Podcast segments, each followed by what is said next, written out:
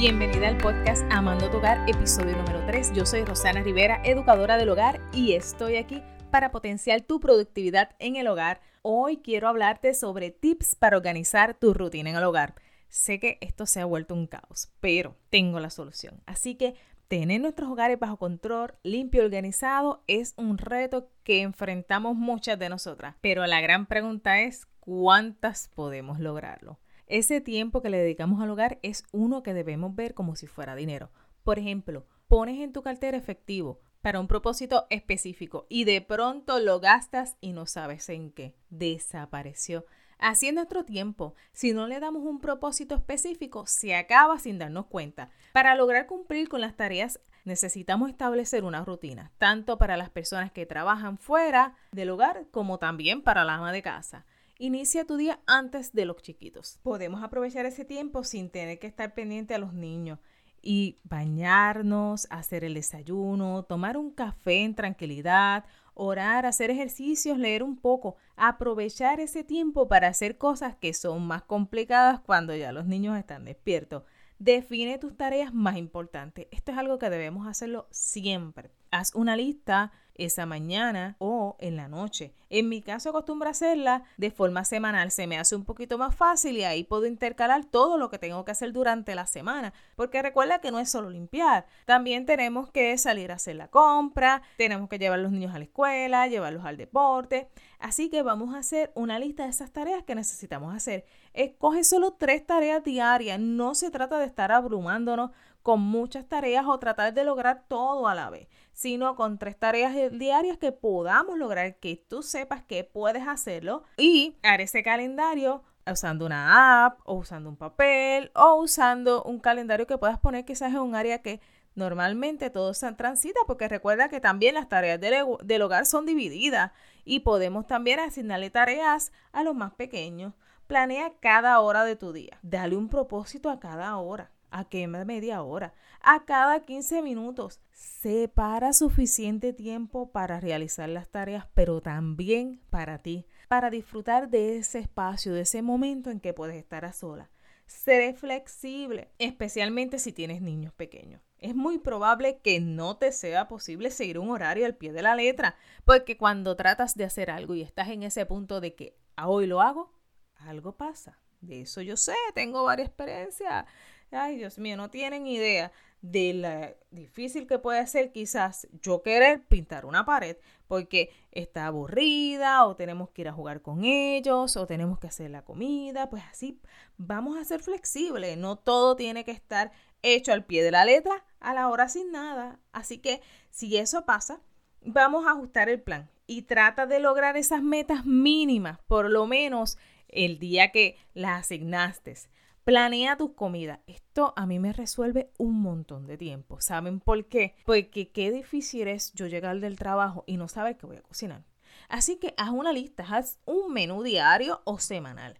Eso a mí me está funcionando y ahora también en la cuarentena, porque así se me hace más fácil a la hora de ir al supermercado o decidir qué voy a cocinar. Vamos a hacer esa lista y vamos a ver qué cosas necesito y qué cosas tengo. El día antes podemos descongelar la carne o adobarla. Este, esa rutina de la tarde, por ejemplo. En mi caso, yo lo que hago es que llego y ya mi cocina está organizada. Eso es sumamente importante, se me hace mucho más fácil llevarlo de esa forma. Así que ya el día antes yo me encargué de adobar la carne, la guardé en la nevera, llegué y tengo otra descongelando. Así que mientras yo voy cocinando, voy adobando la carne del día siguiente. En este momento voy preparando lo que es el menú del día siguiente con el desayuno, el almuerzo y la cena o solamente el desayuno o solamente la cena. Eso dependerá de cada familia y vamos a cocinar en la casa. ¿Por qué? Porque es una forma de ahorrar dinero y también ofrecer comidas más sanas. Limpiar poco a poco después de cada comida. Esa trastera que se forma es una cosa increíble y no tiene fin y fácilmente llega al techo. Yo sé de eso. Así que, ¿qué puedo hacer yo para que sea un poquito más fácil? Pues quizás mientras voy cocinando, voy aprovechando y voy fregando. Voy recogiendo, voy organizando. Esos platos que ya había dejado secando, voy guardándolos para yo tener espacio para esos platos que se van a ensuciar y voy a tener que empezar quizás a fregar. Así que vamos limpiando ese poquito a poco o mientras voy cocinando puedo ir lavando el baño porque en mi caso los baños se hacen los lunes y siempre los hago de una forma fácil y sencilla porque acostumbro a hacerlo en forma semanal. Al hacerlo de forma semanal se me hace más fácil porque no se acumula tanta suciedad y a la hora de limpiarlos es mucho, mucho más fácil. Y el mejor momento para limpiar la casa es aquella en la mañana, ¿verdad que sí? Estamos solitas, tenemos más ganas, se hace más fácil, pero no. Para usted va a ser el momento en que usted entienda que es el indicado, el más fácil para ti, no el más fácil para mí, sino el más fácil para ti.